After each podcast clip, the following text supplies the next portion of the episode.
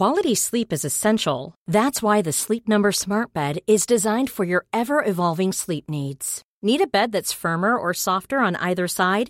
Helps you sleep at a comfortable temperature? Sleep Number Smart Beds let you individualize your comfort so you sleep better together. JD Power ranks Sleep Number number 1 in customer satisfaction with mattresses purchased in-store. And now save 40% on the Sleep Number limited edition Smart Bed for a limited time. For JD Power 2023 award information, visit jdpower.com/awards. Only at Sleep Number stores or sleepnumber.com.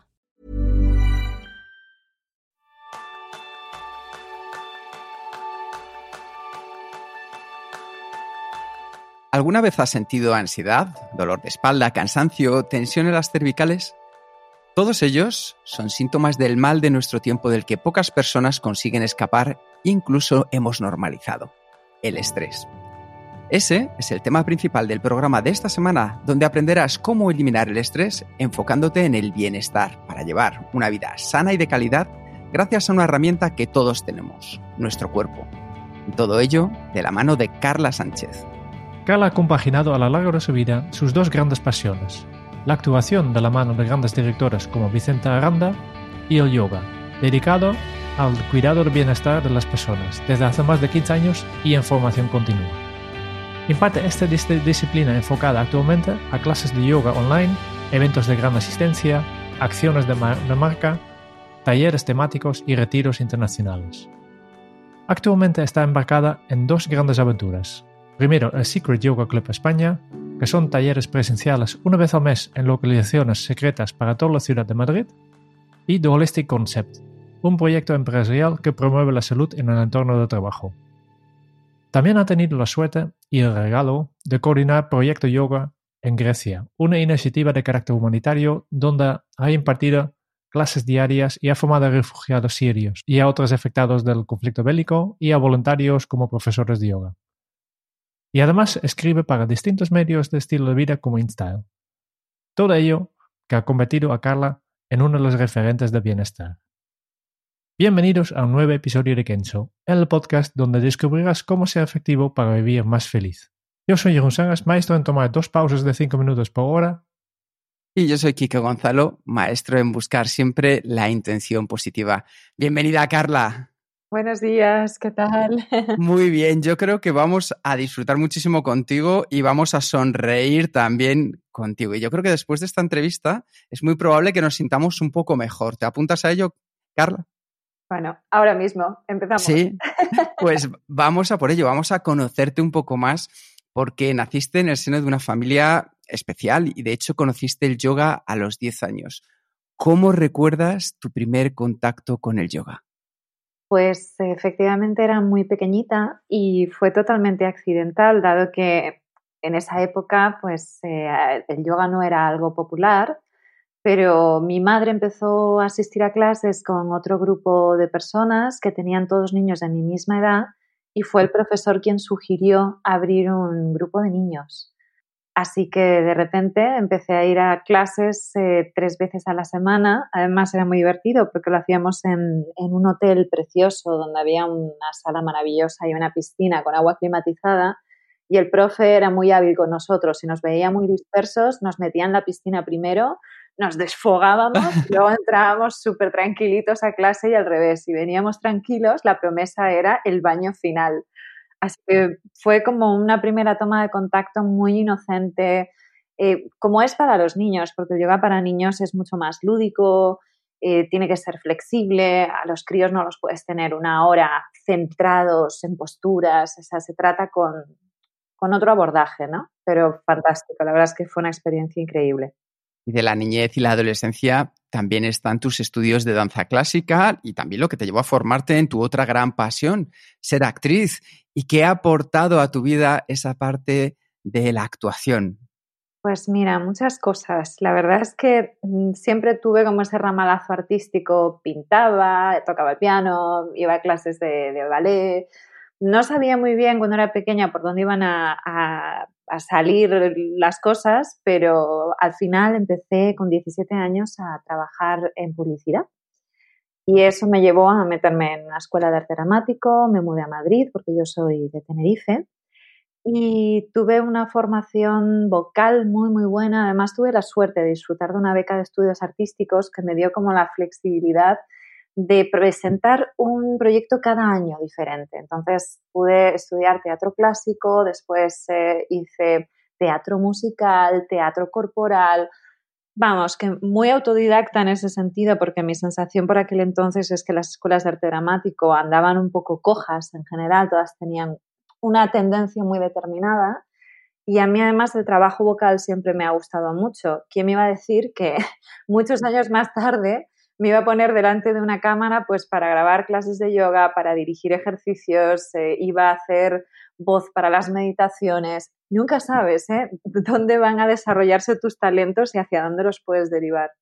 La verdad es que es muy interesante porque en esa pasión como actriz has trabajado, como decíamos antes, con Vicente Aranda, pero también te has formado con la Escuela Víctor Ullate, con Cristina Rota.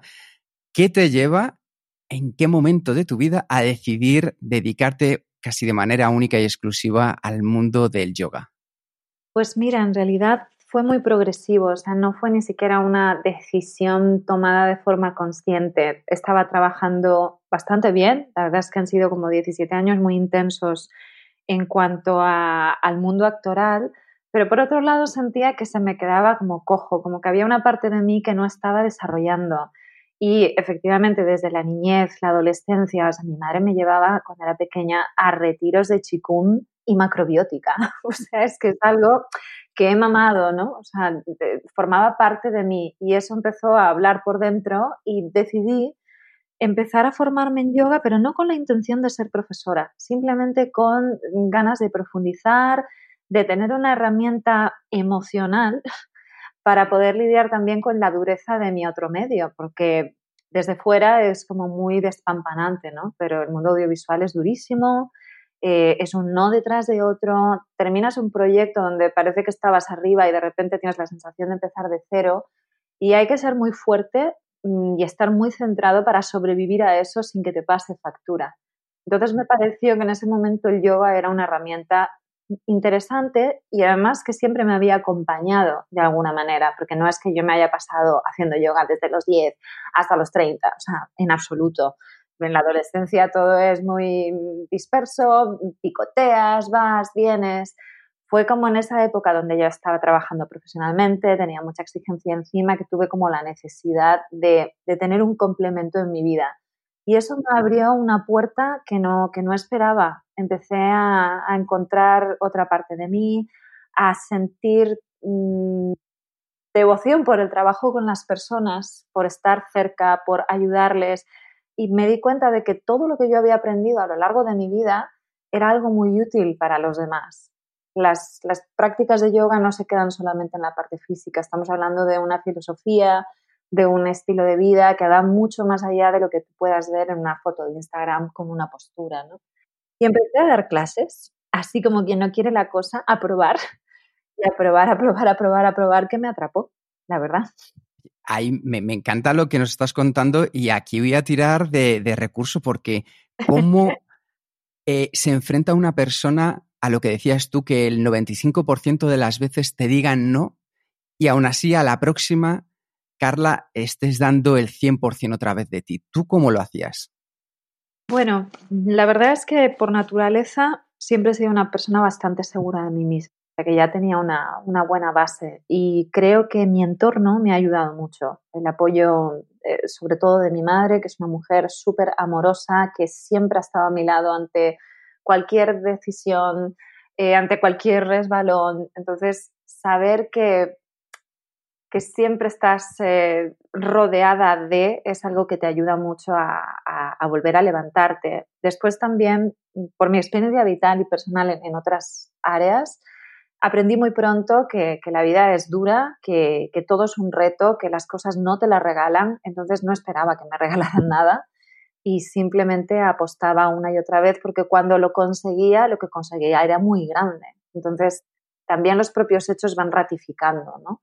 No te cogen en los castings y acabas haciendo películas porque a ti te apetezca, ¿no? Es porque algún talento tendrás, ¿no? Así que, bueno, pues eso, como los niños pequeñitos que aprenden a andar, se caen y ala, otra vez. Yo creo que, muchas personas se, apuntan a yoga como medicina contra, contra el estrés y yo creo que el estrés es una de las malas del, del siglo XXI. ¿Nos puedes explicar brevemente qué es para ti el estrés?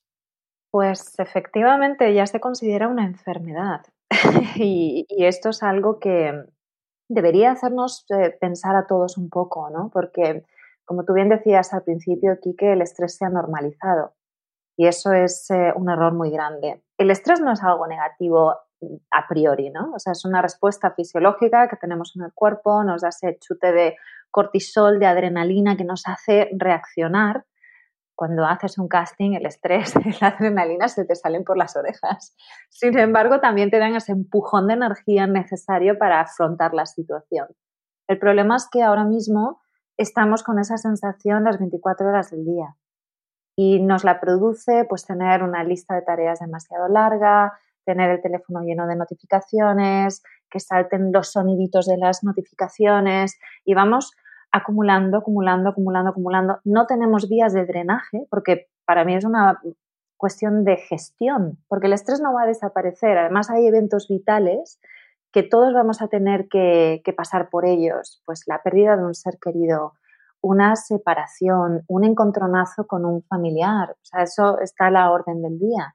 Así que como el problema difícilmente lo podemos cambiar, lo que sí podemos cambiar es nuestra actitud al respecto, ¿no? O sea, sería aprender a gestionar toda esta marea de emociones, porque para mí el estrés también es una emoción que depende de la persona, se manifiesta más físicamente o en el plano un poco más mental, ¿no? Yo, por ejemplo, el estrés para mí es muy físico, se me acelera el pulso, me empiezan a sudar las manos, la respiración también se acelera, me cuesta respirar, me resulta muy desagradable, o sea, lo noto en todo el cuerpo. Sin embargo, hay personas que lo manifiestan en humor, irritabilidad, saltan por todo, están distraídos. Es complejo. Vale, al final no, no lo podemos evitar, pero ¿qué opinas? ¿El estrés es bueno o malo? Pues mira, en una pequeña dosis, como decía antes, te puede ayudar, pero desde luego, si el estrés se vuelve nuestro mejor amigo, mm, algo, algo no estamos gestionando correctamente. Nuestro estilo de vida actual es súper exigente y tenía una conversación hace poco con, una señora además eh, como 20 años mayor que yo y me gustó mucho su perspectiva porque me dijo, es que vosotros, los jóvenes, lo queréis todo. Y eso me dejó pensando y ella me decía, es que antes nosotros con tener un trabajo y tener unos niños y una vida tranquila estábamos contentos, pero vosotros queréis tener éxito profesional, estar en forma y guapísimos, tener una vida social efervescente, viajar y además quieres tener familia y además quieres tener pareja y además quieres tener éxito.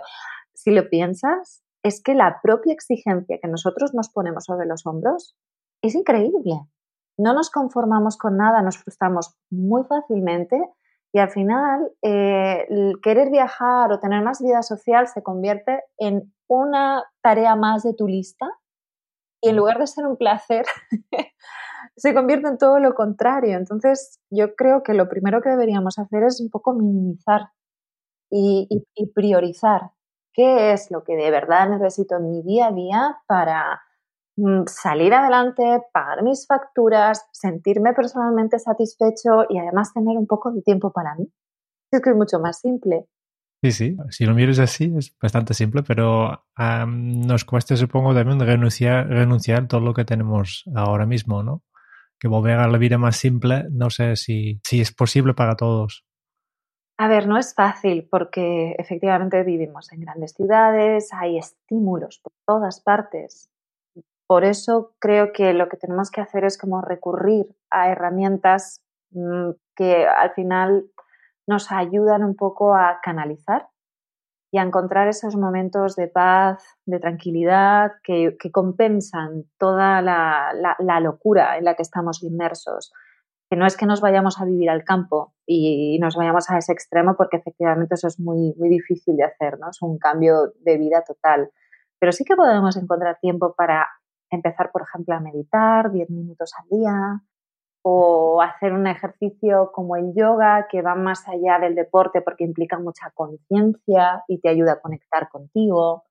Hay maneras. Hay maneras. Antes has mencionado que, diferentes personas pueden reaccionar en diferentes formas de, a las tres, ¿no? diferentes maneras de manifestarse. Y como hay tantas enfermedades y, problemas, algunos incluso imaginados hoy en día, ¿cómo podemos entonces notar y saber si, lo que tenemos es, el estrés o si es otra cosa? Es una buena pregunta porque como no somos, eh, no nos han educado en la sensibilidad de observarnos, a veces eh, no nos damos cuenta de que estamos sufriendo estrés. Entonces es muy difícil ponerle solución a un problema que no ves.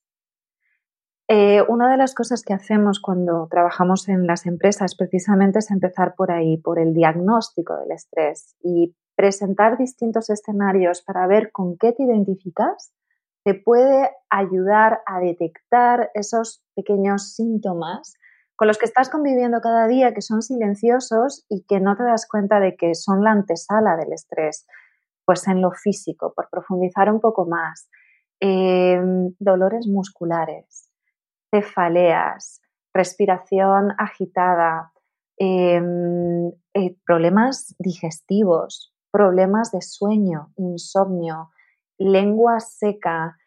hay, hay 20.000 cosas que, que pueden influir, incluso problemas en la menstruación como digo, no es fácil detectarlo, eh, te tienen que ayudar, te tienen que, presentar esos escenarios para que tú vayas viendo.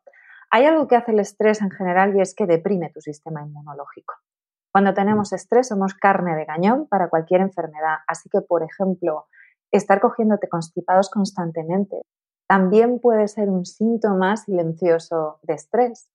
Oyéndonos a un plano todavía más sutil, eh, no sé si os ha pasado alguna vez, épocas en las que de repente todo se te cae de las manos, que estás como muy torpe, o que te das con las cosas, te das golpetazos constantemente, o trastabilleas con las palabras, te equivocas, cambias las, las sílabas. Todo eso habla de un sistema nervioso colapsado. Y, y, no lo ves claramente hasta que no te lo dicen. Dices, ahí va, es verdad, a mí me está pasando esto continuamente y todos los meses me cojo un constipado. ¡Wow! Así que más allá de que tengas una enfermedad o no, desde luego si estás estresado solo va a empeorar el cuadro. Sí, de, hecho, yo, yo, notaba, no voy mucho a, médico, casi nunca, pero últimamente, últimamente que decir, las dos veces que he hecho en los últimos cuatro años, me, ha llamado la atención que la primera pregunta, que, ha, hecho es, ¿qué tal el trabajo? que, está buscando, yo creo que por el estrés, ¿no? Claro, el estrés obviamente afecta a las personas, pero indirectamente también a las empresas y las organizaciones. ¿Me puedes explicar un poco cuál es el coste del estrés para, una organización? Pues mira, verdaderamente alto, porque está comprobado que el 70% de las bajas laborales se producen por temas de estrés. A veces es psicoemocional, son bajas por depresión, por ansiedad y otras veces son por problemas físicos relacionados especialmente con la espalda. Y esto, además del el estrés en sí, también está muy relacionado con que el sistema laboral es bastante sedentario en general. La gente trabaja 7, 8, 9 horas al día sentados o de pie y no estamos diseñados para permanecer estáticos durante tanto tiempo. Entonces eso pasa factura y si tenemos en cuenta que la espalda además es la columna, es sistema nervioso, eso también tiene un impacto muy grande en tus emociones. Por eso yo siempre digo, somos cuerpo y mente, porque vivimos en una sociedad polarizada. Hay personas muy mentales y hay gente que se va al otro extremo que es como muy, muy física. De hecho, esto lo estamos viendo en la proliferación de eventos de running, todo el mundo se apunta a maratones y luego en paralelo nuestros trabajos son súper mentales, ¿no? Entonces tenemos un poco que ir a un punto en el centro donde conectemos mejor lo físico con lo mental y empecemos a trabajar de forma global, que es ahí donde vamos a sentirnos bien de verdad. Además de, conectar lo físico con lo mental, ¿qué, otros pilares has encontrado en tu vida para combatir este, este estrés? Pues mira, la alimentación. una buena alimentación también es eh, fundamental porque al final es la energía que le metes al cuerpo. Entonces, si no comes bien, si no le das nutrientes de calidad, si el cerebro no recibe los ácidos grasos y la glucosa que necesita para funcionar, porque le pedimos mucho a nuestro cerebro, eso también te va a pasar factura. Y cuando no estás bien físicamente, es mucho más difícil gestionar todo esto. No tienes energía ni tienes lucidez mental para hacerlo, entonces te, te atrapa. Para mí hay como tres pilares, ¿no? Son la alimentación, el ejercicio físico y el ejercicio mental a través de la meditación. Muy interesante. Después quiero hablar un poco más de, este bienestar físico y de la parte mental, pero quiero volver un momento al, yoga, sí. porque es tu, una de tus grandes pasiones y me gustaría saber, para ti, ¿qué significa exactamente el yoga? Pues mira, eh, la palabra yoga significa unión del cuerpo y de la mente, así que no puedo ir más enlazado con todo lo que te estoy contando. El yoga eh, se recibe en Occidente desde la parte más física, ¿no? Es lo que más se ve, la gente se apunta a clases, pero, pero va mucho más allá, porque la finalidad del yoga, de la práctica de asanas, que significa postura en sánscrito, es precisamente preparar el cuerpo y la mente para el ejercicio meditativo, para la conexión contigo. Porque meditar es un ejercicio mental que supone estar sentado de forma estática. Y los grandes meditadores eh, de hace dos mil años se dieron cuenta de que era muy difícil mantener esa postura. Empezaba a haber dolores, tu mente se distraía y de ahí nació el desarrollar ejercicios y estiramientos para fortalecerte y prepararte, además de conectar contigo, porque el cuerpo es una vía de conexión con lo que pasa dentro muy, muy instantánea. Si yo te doy una palmada en la mano, te doy un plas, enseguida tu mente, ¡pum!, va ahí, a esa sensación. Entonces las sensaciones del cuerpo nos sitúan rápidamente en el presente, es muy interesante. De ahí que el yoga se desarrollara de, de esta manera. Y para mí, eh, dentro de esta corriente tan física que hay, sigue siendo ese el objetivo, el preparar mi cuerpo para conectar, para mirar hacia adentro, para observarme y, pasar tiempo conmigo misma. Es, es algo muy personal. Y ¿Cuáles son los principales beneficios de hacer yoga y en, cuánto tiempo se puede ver estos beneficios? Pues mira, yo te diría que en una primera clase ya te pasa algo. O sea, es muy inmediato. Que tener beneficios no es lo mismo que tener resultados, ojo. Porque a lo mejor uno se mete en yoga diciendo, pues es que yo quiero ser muy flexible y, y claro, pues en una clase lo que te va a pasar es que te vas a encontrar que, que eres súper rígido, y que tienes que trabajar muchísimo. Así que quizá no veas ese resultado. Sin embargo, sí que hay un beneficio. De hecho, una práctica de yoga para mí es un descanso mental enorme, porque por una hora de tiempo o 45 minutos lo que le dedique, mi cabeza está solamente en el cuerpo. Es sentir cómo tengo las manos apoyadas, cómo están respondiendo mis rodillas, cómo es mi respiración. Es un descanso, incluso si estoy sudando, y haciendo un trabajo corporal intenso, porque lo es, hay una sensación de relax final enorme, enorme, enorme. De hecho, me dicen que me suele cambiar la cara después de haber practicado, que se me ponen las mejillas rojas, que se me pone cara como de dormida y el semblante pacífico, así que me encanta.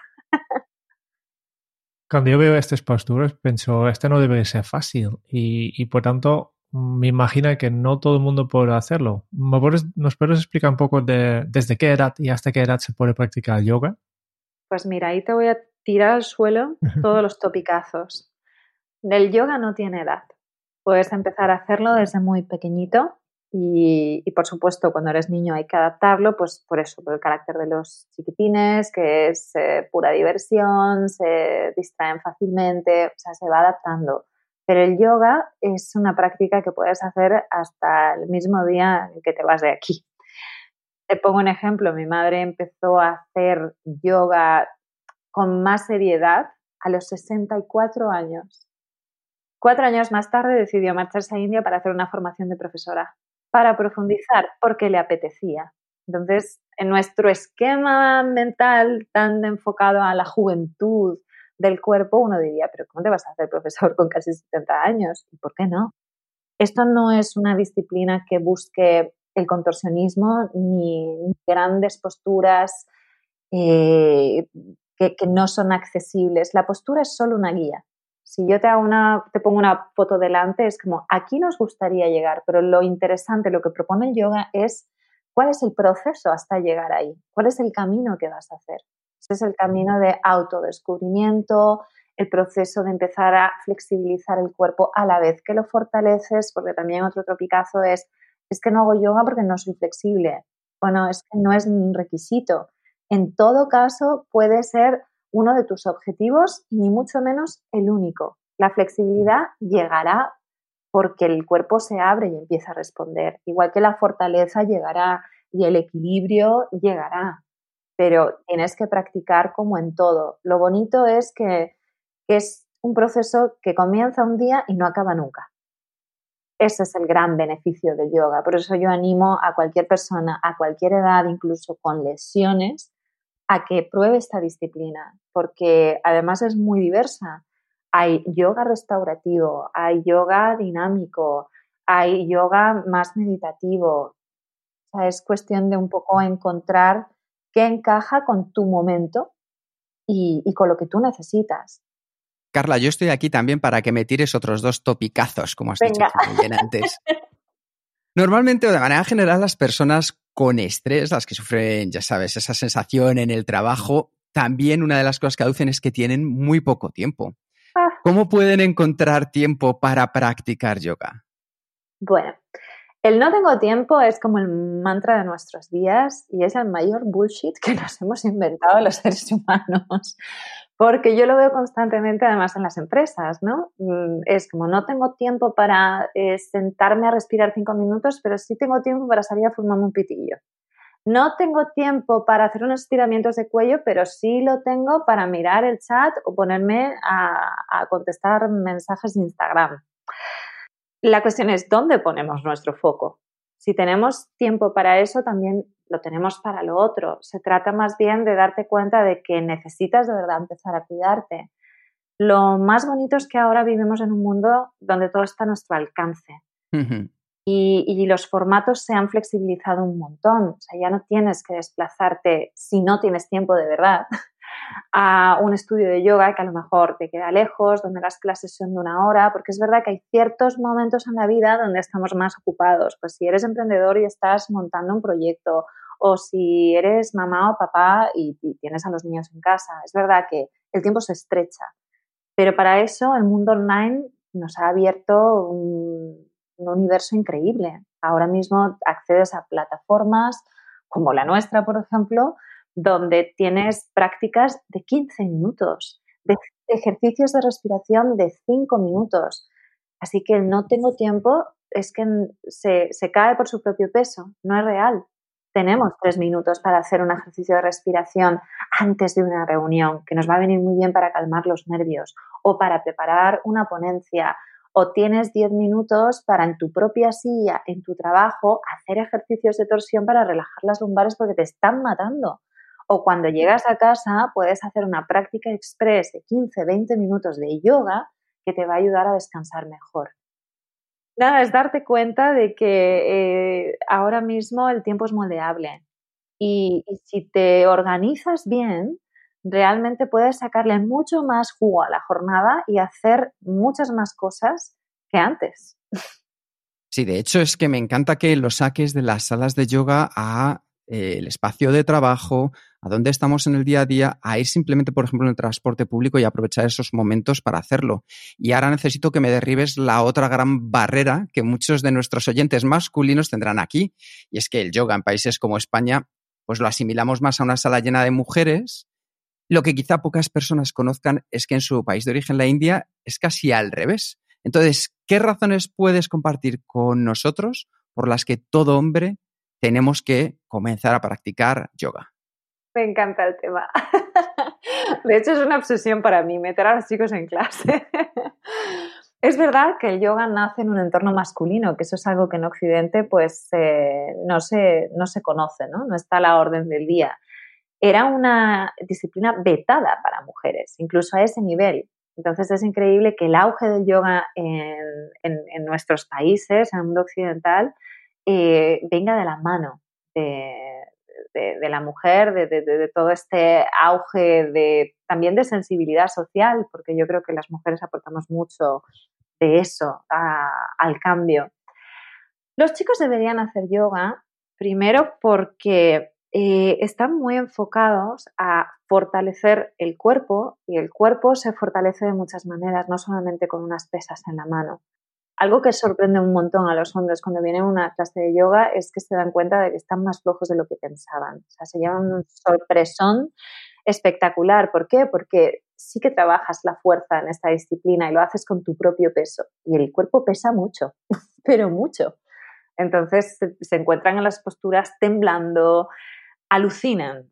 Entonces ahí es un buen gancho. Hey, en el yoga vas a fortalecerte. Es lo primero que os, os lanzo a los oyentes, que son masculinos, vais a sacar músculo, si es lo que os interesa. Por otro lado, os flexibiliza. Y esto es muy necesario ya no por una cuestión estética o que nos interese la flexibilidad mm, porque queremos hacer una disciplina como el ballet o algo así. Tenemos posturas, eh, hábitos muy malos que a lo largo del día eh, provocan que se acorte la musculatura. Si además de esto eh, te vas al gimnasio y sigues metiéndole tensión, al final llega un punto en que pierdes rango de movimiento. Y esto a lo largo del tiempo se traduce en que te anquilosas, y empiezan a aparecer problemas en los tendones, en las articulaciones. Así que por una cuestión de salud, todos, hombres y mujeres, deberíamos trabajar mucho más la flexibilidad. Que no es, que no es poco. Después, eh, lo que hace también el yoga es despertar tu sensibilidad emocional. Creo que culturalmente eh, se ha educado a los hombres en yo no siento. No debo sentir, no debo mostrar mis sentimientos, no, no puedo y mostrar que soy vulnerable, cuando aquí todos tenemos emociones, hombres y mujeres. yo creo que nos parecemos mucho más de lo que pensamos y es muy bonito que esta disciplina, al ser una integración de cuerpo y mente, te ayude a conocerte mejor y a, relajarte por dentro, a, estar como más eh, en armonía contigo mismo, con lo que sientes y poco a poco empiezas también a mostrarlo, a compartirlo.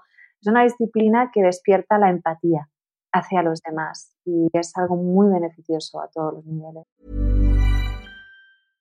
Flexibility is great. That's why there's yoga. Flexibility for your insurance coverage is great too. That's why there's United Healthcare Insurance Plans.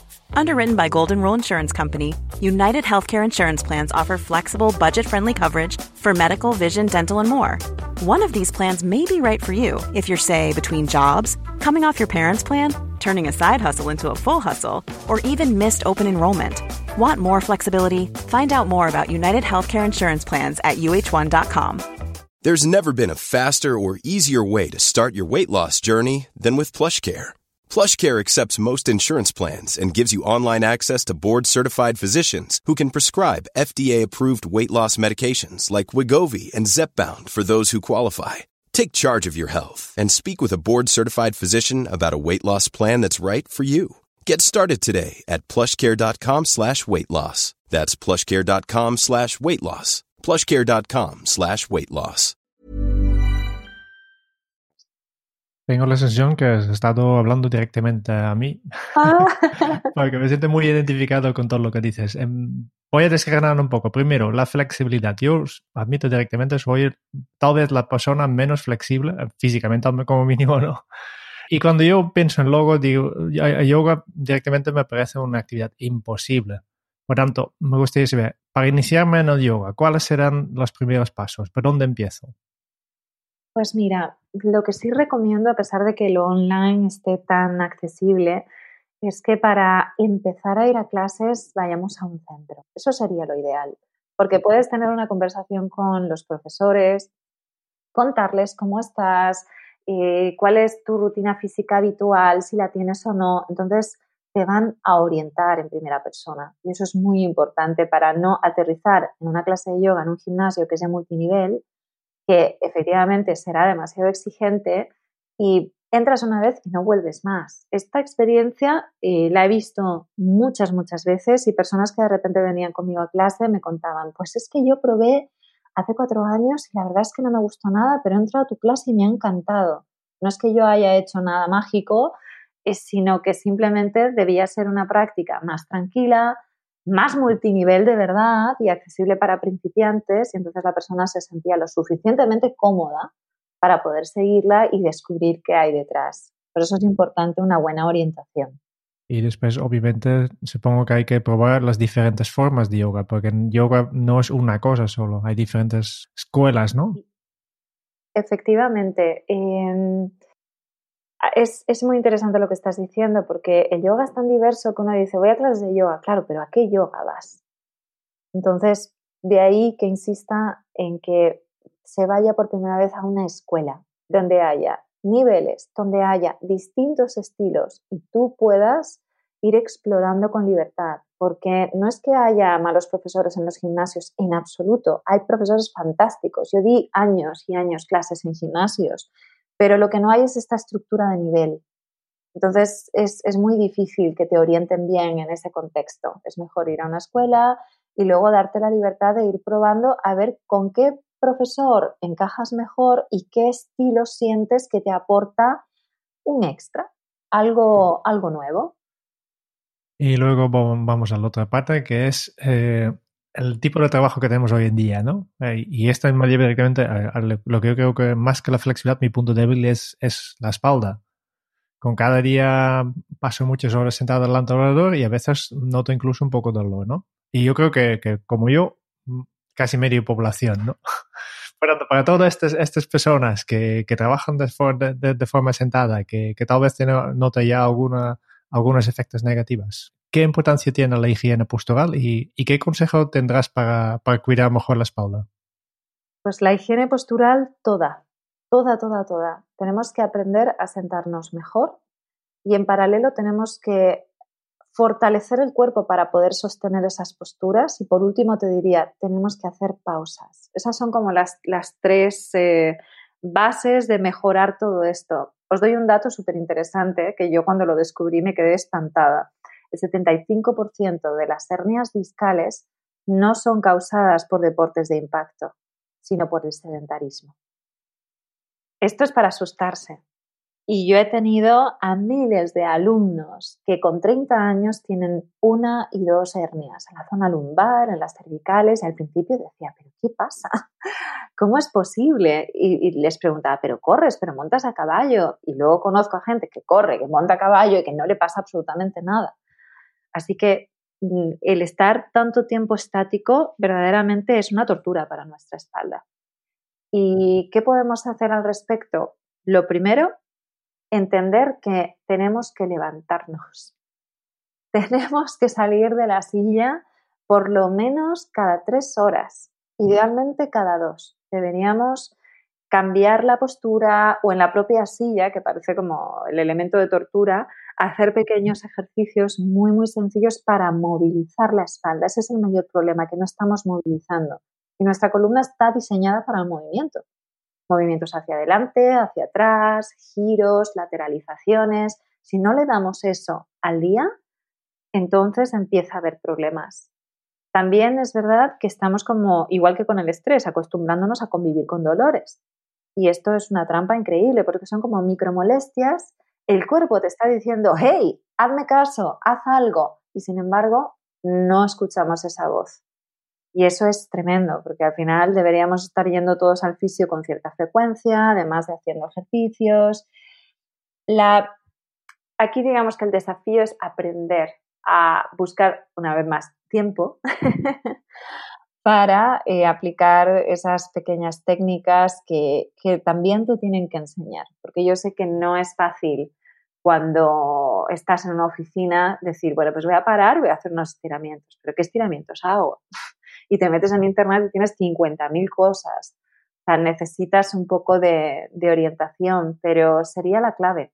Parar cada dos horas, hacer un pequeño ejercicio o levantarte y andar por, por tu trabajo, ir a abrir la ventana y estar de pie un ratito para que la circulación fluya de nuevo. Por supuesto, hacer deporte porque nada de esto es sustitutivo de hacer ejercicio ya sea ir al gimnasio, yoga o cualquier otra cosa. Mm, nos da igual, lo que queremos es movernos.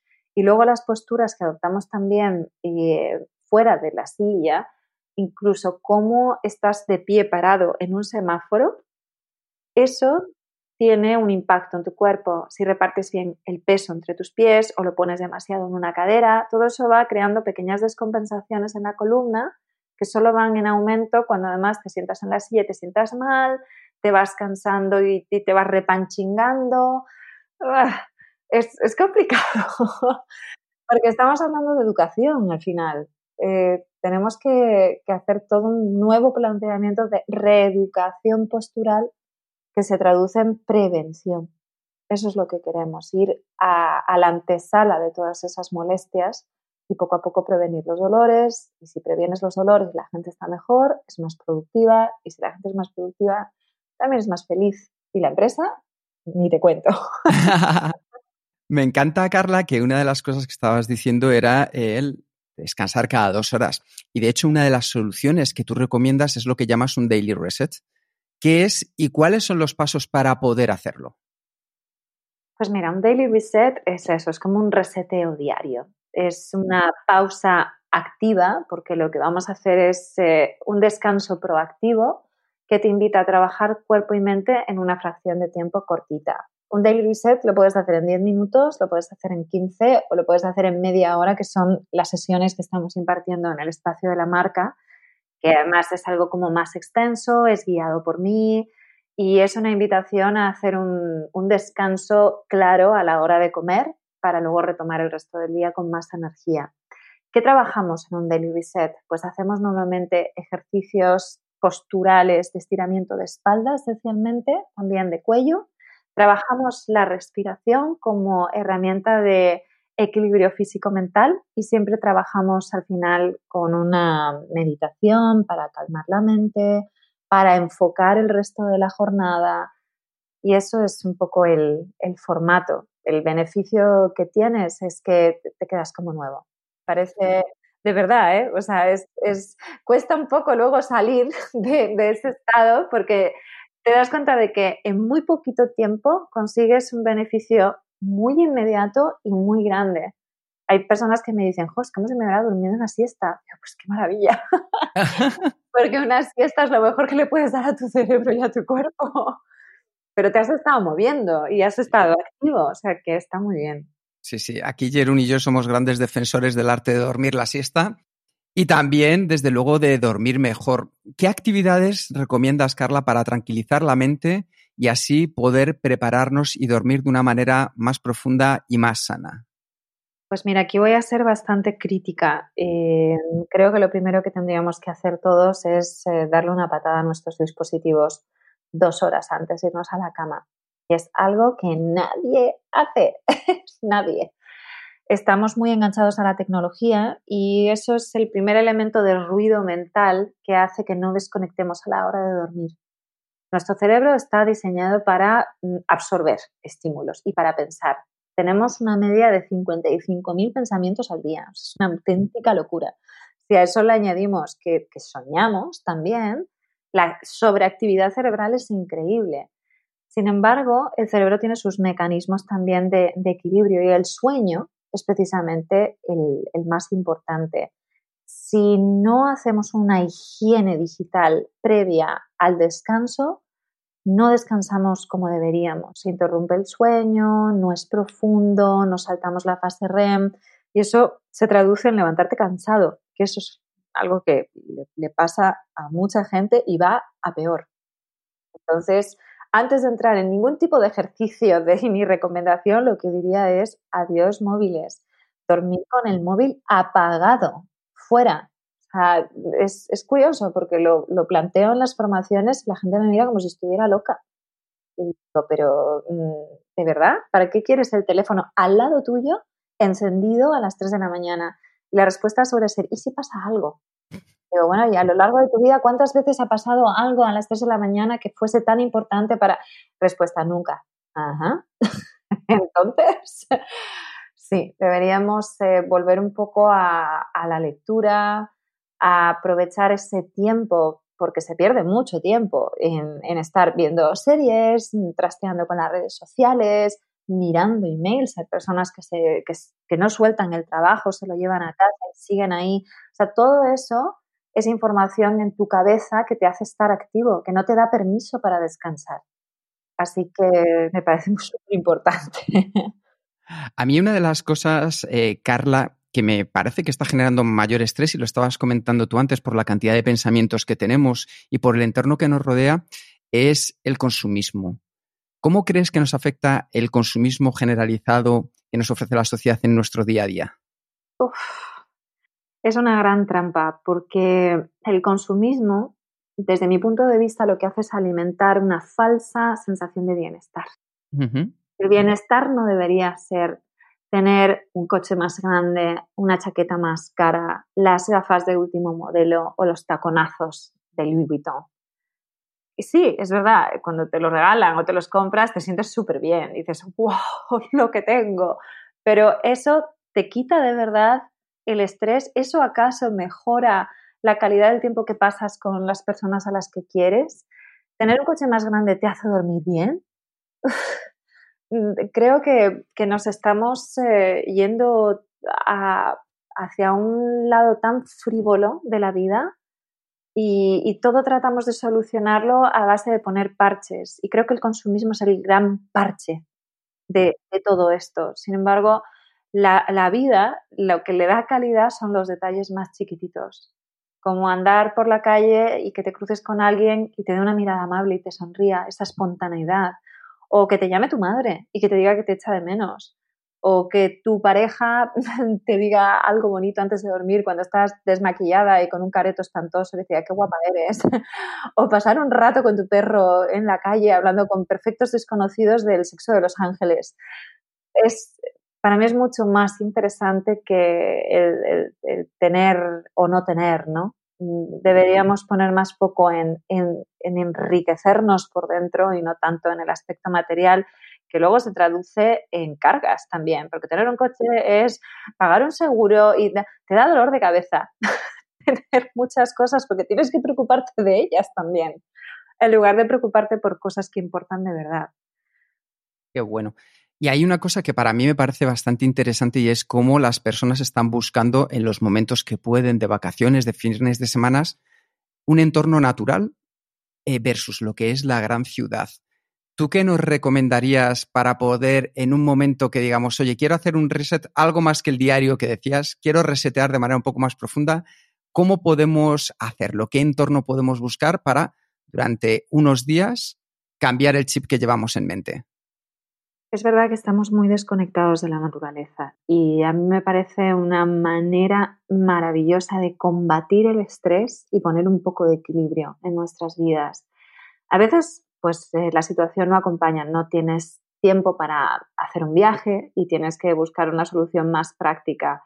Los parques que tenemos en las grandes ciudades y en las pequeñas también, o sea, siempre hay un parque bonito en algún sitio. Yo animo mucho a la gente a, reconectar con los parques porque son entornos eh, urbanos que tenemos muy a mano para dar un paseo, que te dé la luz del día, darte un buen baño de vitamina D, tomar el sol, apreciar lo verde, tocar la tierra, tumbarte en la hierba y mirar el cielo.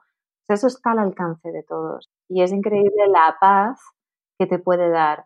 Si tenemos un poquito más de tiempo, escapadas al campo en toda regla, aunque sea una excursión. El trekking es un ejercicio espectacular, porque además de ser eso, ejercicio físico, Está comprobado que una hora de trekking un poquito intenso te hace quemar hasta casi 500 calorías, o sea que es deporte. Puedes combinar, así que tienes un, dos en uno, te vas a caminar por la montaña y además a disfrutar del entorno natural que también es muy meditativo, te invita a, conectar contigo a través de lo que te ofrecen los paisajes. Y, te da mucha claridad mental el andar por la naturaleza. Ya si tenemos todavía más tiempo, escapadas en toda regla, camping me parece maravilloso porque además te ayuda a desconectar de lo material y sintetizas tienda de campaña, tienes que elegir muy bien qué es lo que te llevas para comer y te tienes que adaptar a dormir en un sitio complicado. No tienes ni tu cama maravillosa, ni tu colchón estupendo, pero ojo, son experiencias que, te ayudan a volver a lo simple, a la base de todo. Y cuando regresas a tu vida diaria, vienes nuevo, con las ideas más ordenadas, eh, más tranquilo. Sí, trekking, camping, parques. vale. Eh, antes cuando nos has hablado del consumismo, eh, has mencionado que este coche o, o, estos zapatos no es lo importante en la vida. Y este me encaja perfectamente con, con una pregunta que, que, te ha dejado nuestro último invitado de hace dos semanas, el John Carlin, en episodio 82. Y su pregunta para ti era exactamente, ¿qué es lo más importante en la vida? Mira, las personas. Las personas que hay en ellas. Teniendo en cuenta que las personas van y vienen. ¿eh? no podemos aferrarnos a, a nadie porque la vida es cíclica y hay personas que te acompañan, un día se mueren, se marchan, hay personas puntuales, amigos que, que, tienes en ciertos periodos, o si vives en otro país, mm, de pronto conoces a un grupo de gente, cuando te marchas ahí se queda, pero las grandes memorias de los afectos que vas recopilando son parte de tu historia y eso sigue viviendo en tu corazón toda tu vida. Las personas. Las personas, muy bien. Ya nos ha explicado un montón de cosas y tampoco queremos eh, robar demasiado tiempo. Por tanto, antes de pasar al cuestionario Kenso, mm, la última pregunta que tengo para ti es si tú tienes alguna pregunta final, siguiente paso, sugerencia o mensaje para los oyentes de este podcast. Pues mira, me gustaría invitar a, a todas las personas que, están oyendo hoy esta entrevista a, a cerrar los ojos un minuto a tomar una respiración profunda y a guardar silencio para empezar a escuchar qué necesitan. Necesitamos un poquito más de honestidad con nosotros mismos y darnos permiso para cuidarnos, pero para hacerlo de verdad y no desde un punto de vista estético, sino por salud.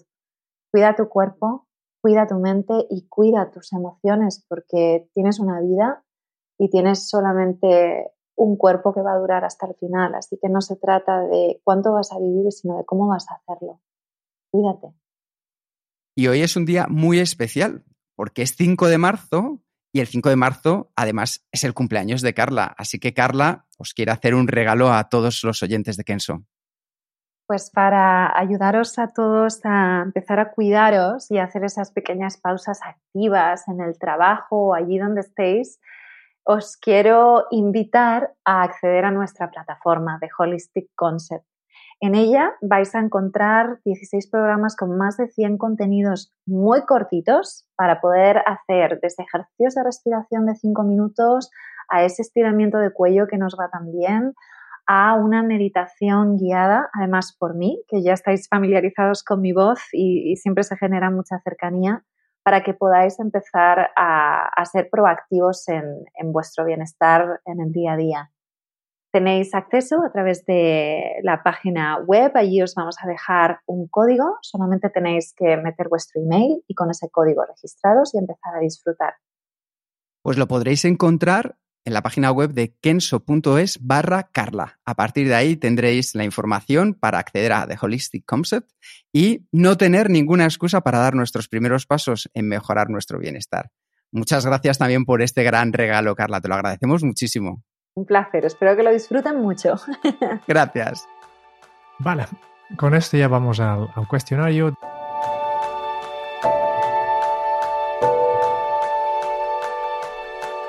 10 preguntas son los mismos 10 que hacemos a todos nuestros invitados. Y la primera pregunta para ti es, ¿cuál es tu lema? ¿Cuál es mi lema? Vive y deja vivir. James Bond. El respeto es muy importante para mí en, en la vida. ¿Cómo se titularía tu biografía? Carla Sánchez, Historia de una luchadora. ¿Cuál es el libro que más has regalado? Ensayo sobre la ceguera de Saramago. ¿A quién te gustaría o te hubiera gustado conocer? Pues, eh, fíjate, le conocí y fue totalmente accidental. A Edvard Punset.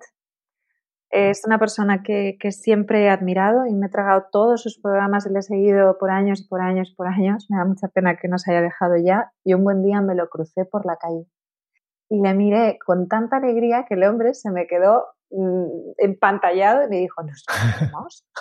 Digo, no, pero yo sí. Me hubiese encantado poder pasar más tiempo con él, porque fue un encuentro de cinco minutos, nos dimos un abrazo, fue maravilloso, pero bueno, hubo ese mini encuentro. Me hubiera encantado tomar un café. Qué bonito.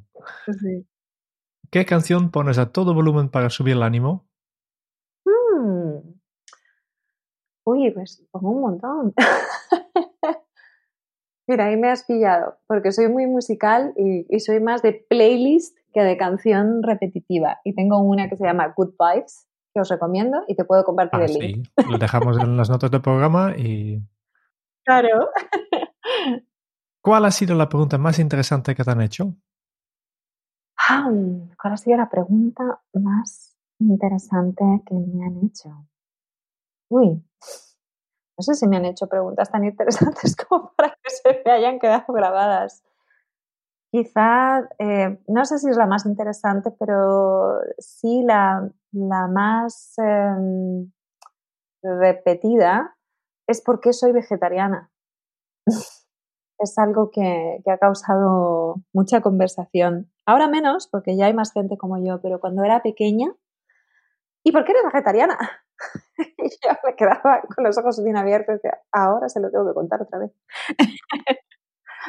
¿Qué se te viene a la cabeza cuando piensas en la felicidad?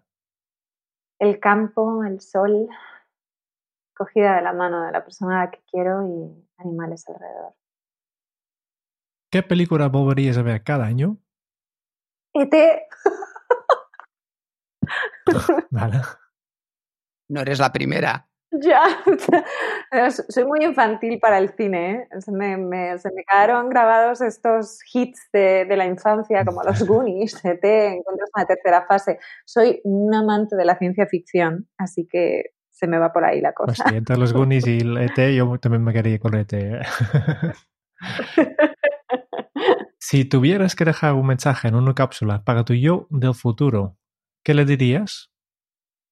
Lo estás haciendo bien y ya para terminar, la última pregunta que tengo para ti es, ¿qué le preguntarías al próximo invitado de este podcast? Voy a hacer una pregunta un poco loca. Vale, adelante. si eh, estuvieras el resto de tu vida en una isla desierta, ¿cuál sería el plato que escogerías comer por el resto de tus días? La receta. Vale, es un juego que estamos haciendo últimamente y cada persona eh, da una respuesta y define muchas, muchas cosas de su personalidad. Me parece que revela grandes misterios. Pues solo nos queda una cosa más, que es un breve resumen de todo lo que hemos podido aprender de ti, eh, Carla. Carla es una emprendedora por instinto alejada del perfeccionismo y más alineada con la aceptación. Su ramalazo artístico, el entusiasmo por la expresión y la conexión con el cuerpo es natural en ella. Necesita moverse tanto como respirar. Y esto desarrolló su creatividad y la llevó a formarse en su otra pasión, ser actriz. Aún así, Carla sentía que una parte de ella no se estaba desarrollando y empezó a hablar por dentro. Y con una decisión no consciente, comenzó a formarse en yoga para profundizar y tener una herramienta emocional para luchar con la dureza de la vida. Carla nos ha enseñado que su interés por el cuidado de la salud creció, lo que le reveló una verdad que siempre había estado ahí, la devoción por estar con las personas. Todo lo que había aprendido era útil para los demás. Y fue entonces cuando supo que el yoga sería su herramienta de crecimiento y ayuda, tanto para ella como para otras personas. Carla también nos ha enseñado que el estrés es una emoción, que en dosis pequeñas es positivo y mantenido se vuelve en un problema. Lo mejor, que la solución en buena parte depende de ti, puedes aprender a gestionar la marea de emociones, puedes cambiar la actitud con la que lo afrontas, puedes centrarte en estos tres pilares que nos ha recomendado, la alimentación, el ejercicio físico y el ejercicio mental a través de la meditación. Y algo importante, minimizar, haciéndote la siguiente pregunta. ¿Qué necesitas en tu día a día para salir adelante? Como Carla dice, somos cuerpo y mente, y el yoga nos ayuda a preparar el cuerpo y la mente para el ejercicio meditativo, sus beneficios son inmediatos y no tiene edad. La fortaleza, el equilibrio, todo llega. Es un proceso que comienza un día y no acaba nunca. Y nos ha derribado todas las excusas. El no tengo tiempo, porque el tiempo es moldeable, y solo tienes que preguntarte dónde pones tu foco. El del yoga no es para hombres, Lo es, porque fortalece el cuerpo, lo flexibiliza, despierta la sensibilidad emocional y la empatía. También nos ha enseñado cómo el descanso es esencial. En el trabajo, cada dos horas, una vez al día para hacer un reseteo y proteger las horas de sueño. Para ello, haz una higiene digital. Duerme con el móvil apagado y fuera, lejos de ti. Aprovecha el tiempo previo para llevar a tu cuerpo a un descanso profundo. Y busca los parques, el trekking, el camping para resetear. Cuida tu cuerpo, cuida tu mente y cuida tus emociones, cuídate. La actuación es su cuerpo, comunicar su mente y el yoga es su alma, lo que la conecta a todo. Porque ser consciente de cada paso que da y de cada instante es su forma de estar en la vida. Donde a la vida le dan calidad los detalles chiquititos, donde las grandes memorias de los aspectos recopilados se quedan en tu corazón, donde todos los seres en todas partes son felices y libres y pueden los pensamientos, palabras y acciones de tu propia vida contribuir de alguna manera a la felicidad y a la libertad para todos. Muchísimas gracias, Carla. Ha sido un auténtico placer estar aquí hoy contigo. Muchas gracias, qué bonito resumen. Se me han saltado las lágrimas. Wow. Gracias. Muchas gracias por escuchar el podcast de Kenso. Si te ha gustado, te agradeceríamos que te suscribas al podcast, lo compartas en tus redes sociales o dejes tu reseña de 5 estrellas para ayudarnos a llegar a más oyentes. Y si quieres conocer más sobre Kenso y cómo podemos acompañarte a ti, a tu equipo o a tu organización en el camino hacia la efectividad personal, puedes visitar nuestra web kenso.es. Te esperamos la semana que viene en el próximo episodio del podcast de Kenso, donde Kike y Jerún buscarán más pistas sobre cómo ser efectivo para vivir más feliz. Y hasta entonces, ahora es un buen momento para poner en práctica un nuevo hábito Kenso. Prestar atención al cuerpo es el primer paso para prestarse atención a uno mismo. Hasta dentro de muy pronto. Chao. Gracias.